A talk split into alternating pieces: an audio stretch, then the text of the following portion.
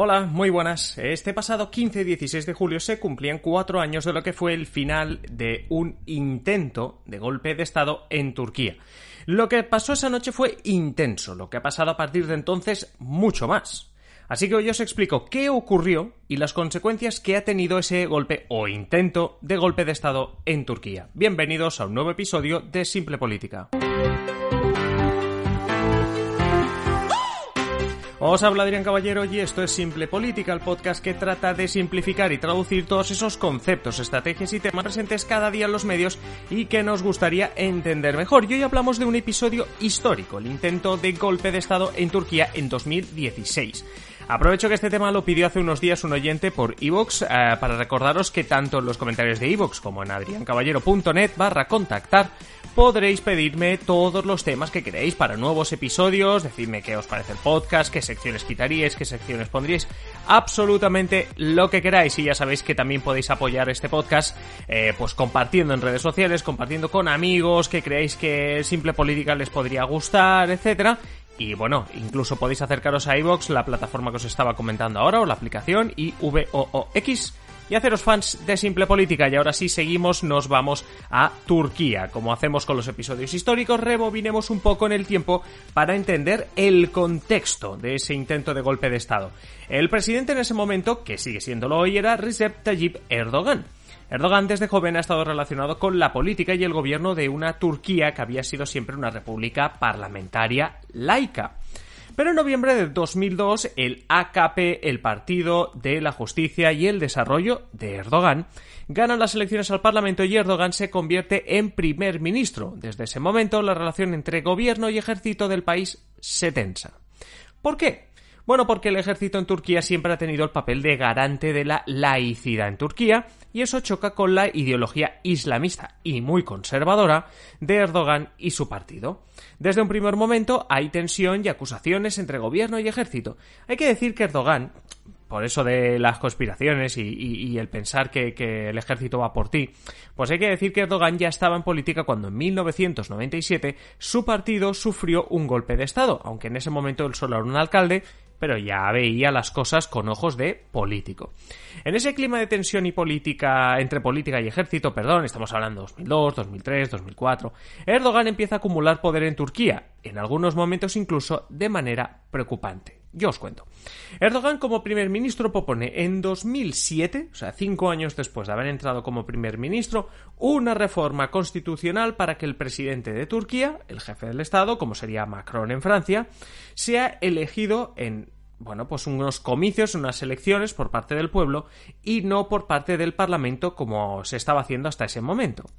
En las primeras elecciones presidenciales de la historia de Turquía, en 2014, Erdogan se presenta y gana.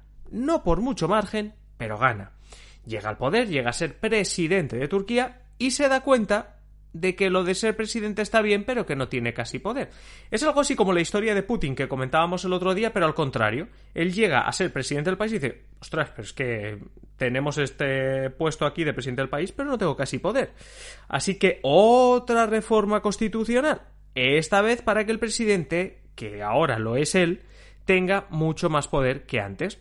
Así, con esta segunda reforma constitucional promovida por Erdogan, Turquía pasaba de ser una república parlamentaria, donde el Parlamento y el primer ministro tienen todo el poder, a ser una república presidencialista, donde lo que importa es ser presidente, como en Estados Unidos o Francia. Esto no gustó nada a la oposición, pero tampoco gustó dentro de su propio partido. Entre los de su partido que no lo veían bien, estaba el que entonces era primer ministro, que lo criticó abiertamente y obviamente se quedó sin el poder. Fue apartado directamente del partido. Bueno, renunció como primer ministro, pero ya os podéis imaginar en qué contexto renunció como primer ministro, con todo el partido tirándoselo encima.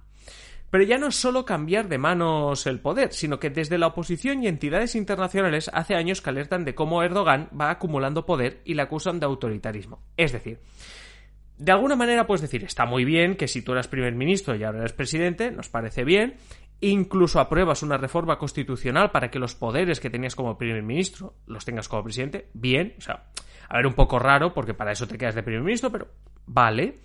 Pero ¿qué es lo que alertan realmente estas entidades internacionales? Bloqueo de redes sociales, represión de manifestaciones, cierre de medios de comunicación de la oposición y muchos casos de corrupción en el entorno del presidente y del partido, el AKP, el, el partido de Erdogan.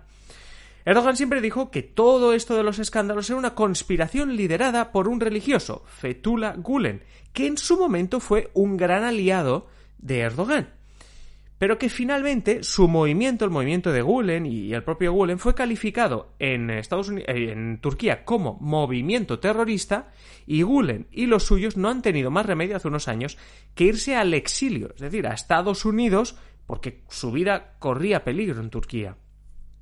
Luego tenemos por otro lado el año 2015. Es decir, hasta el año 2015 tenemos que Erdogan ha llegado al poder como primer ministro que ha convertido con una reforma constitucional el país en un país presidencialista y que como ahora es presidencialista él se mete a presidente del país.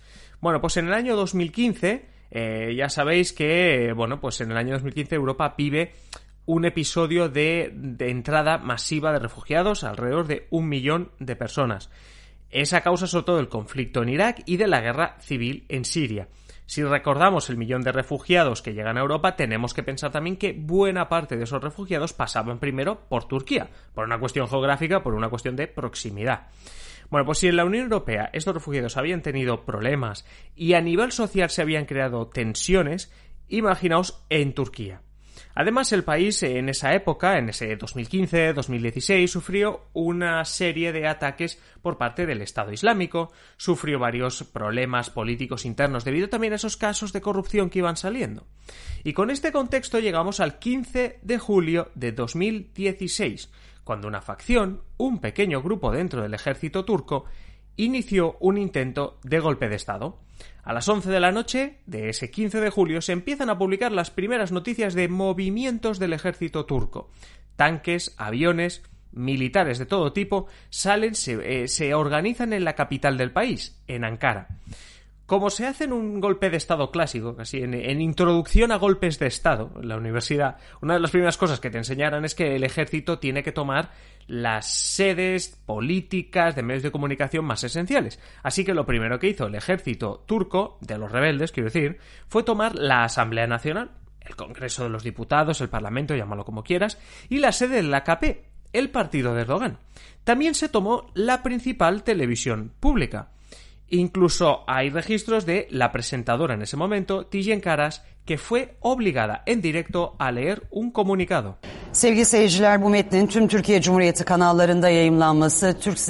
Lo que está diciendo Caras es el mensaje que le estaba transmitiendo los rebeldes, asegurando que toda la administración del país estaba controlado por ellos, por estos eh, rebeldes del ejército. Acto seguido, después de este mensaje, que duró unos 5 o 6 minutos, se cerraron las emisiones de la televisión. También se bloquearon en pocos minutos las redes sociales, los vuelos fueron cancelados y el aeropuerto de Estambul, que es la capital económica de Turquía, no es la capital formal, pero sí la ciudad, la capital económica de Turquía, también se cerró y se controló por parte de los militares golpistas. Pero ya no solo tomaron posiciones, sino que se anunció que el jefe del Estado Mayor, digamos la máxima autoridad militar, había sido tomada como rehén. La cosa iba en serio, y todos estos movimientos se produjeron en una media hora. Además, en ese mensaje en la televisión pública se anunció un toque de queda, así que las calles se vaciaron después de escuchar ese mensaje de la presentadora que fue obligada a leerlo. ¿Y dónde pilló todo esto a Erdogan? Pues de vacaciones, fuera de la capital, pero su reacción fue casi inmediata. No eran las 12 de la noche y ya estaba subido en un avión. Y entre las 12 y la 1, digamos que no se le vio aparecer, pero analizó la situación, habló con altos mandos del ejército y trató de calmar a la población. ¿Cómo calmas a tu población si las redes sociales y la televisión pública están bloqueadas? Pues a través de un FaceTime. Sí, sí, un FaceTime de iPhone, sí, sí. Pues sí, realizó un FaceTime en directo con la CNN de Turquía. En esa televisión por cable el presidente aseguró que el golpe no llegaría a nada y llamó a sus seguidores a oponerse a los rebeldes. Es decir, que si el ejército había mandado a todos a casa, Erdogan lo que pedía era llenar las calles. Lo que estaba intentando hacer Erdogan era poner a prueba la fuerza real que tenían esos rebeldes cómo de grande era el grupo del golpe de Estado. Es decir, ¿son unos militares sueltos o realmente yo tengo un problema con todo el ejército? Si salía la gente a la calle, ¿estos militares podrían con la población? Pero cuidado que hay más. Erdogan, además de sacar a la gente a la calle, declaró que para él el culpable de todo ese movimiento era Fethullah Gulen y los suyos. Sí, ese que está en Estados Unidos acusado de terrorismo. Pocos minutos tardaron asociaciones cercanas a Gulen a negar cualquier vinculación con ese golpe de Estado. Es más, Gulen acusó directamente a Erdogan de estar detrás del golpe de Estado. Tras fracasar el golpe de Estado, Gulen acusó a Erdogan, lo que explicó es que acusaba a Erdogan de usar ese golpe de Estado para hacer una limpieza en el ejército, en medios de comunicación, administración, en todos los que le cayesen mal, por decirlo así. Pero volvamos un segundo al golpe de Estado. Más allá del tema de Gulen, tanto los partidos de la oposición como instituciones internacionales como la ONU, Unión Europea, etc., se ponen del lado de Erdogan, porque en principio es el gobierno democráticamente elegido. A todo esto súmale que hacia la una de la madrugada, tras el FaceTime de Erdogan, algunos líderes del ejército salen a declarar que están con Erdogan, que no están con las facciones rebeldes. Así que desde la una de la mañana empieza la respuesta del ejército fiel a Erdogan. Los enfrentamientos en los, diversos en los diferentes edificios ocupados duran toda la madrugada. Pero finalmente Erdogan sale victorioso. Tanto es así que el ejemplo tenemos en que a las 12 del mediodía del 16 de julio, es decir, del día siguiente, varios líderes del golpe de Estado aterrizaban en un helicóptero en Grecia pidiendo asilo político mientras Turquía pedía la extradición. ¿Y luego qué? Bueno, pues no se puede decir si Gulen tenía razón al acusar a Erdogan del golpe de Estado, pero sí es cierto que tras el golpe de Estado el gobierno de Erdogan y su entorno iniciaron una purga masiva contra civiles y militares, muchísimos de ellos relacionados con el movimiento de Gulen, porque Erdogan nunca ha dejado de acusar a Gulen y los suyos de estar detrás de este golpe de Estado. Solo un día después del golpe de Estado, mientras casi podríamos decir, mientras estaba aterrizando todavía el helicóptero de los rebeldes en Grecia, 2.745 jueces fueron detenidos. Con el paso de los días, casi 50.000 funcionarios más fueron o despedidos o detenidos. Por su, parte, casi 3.000 militares fueron también detenidos el día después del intento del golpe de Estado. 15.200 maestros fueron suspendidos y se cerraron 24 radios y televisiones y casi un centenar de diarios y revistas. Si la comunidad internacional se posicionó en favor de Erdogan la noche del golpe de Estado, esta purga de los días siguientes no sentó nada bien. Barack Obama y la Unión Europea advirtieron del retraso en derechos humanos que eso significaba para Turquía, que más bien ha ido a peor en los siguientes años. ¿Y vosotros qué opináis de este tema? Ya sabéis que igual que este tema nos lo pidió José a través de ebooks, podéis pedirme cualquier otro tema a través de ebooks o a través de adriancaballero.net barra contactar. Yo estoy encantadísimo de hacer temas que vosotros me pedís, investigar un poquito, conocer un poco más sobre ese tema y explicarlo, simplificarlo, hacer lo que hacemos siempre en este podcast. Así que nada, solo os pido que me ayudéis a hacer un poquito más grande este podcast, compartiendo los episodios, eh, interactuando, comentando, enviándome mails, lo que sea y sobre todo suscribiendo si no lo habéis hecho en Spotify, en eBooks, en Apple Podcast, en Google Podcast, donde sea. Os dejo ya en paz por hoy, por esta semana. Nos escuchamos ya en el siguiente episodio. Un saludo y que tengáis feliz día.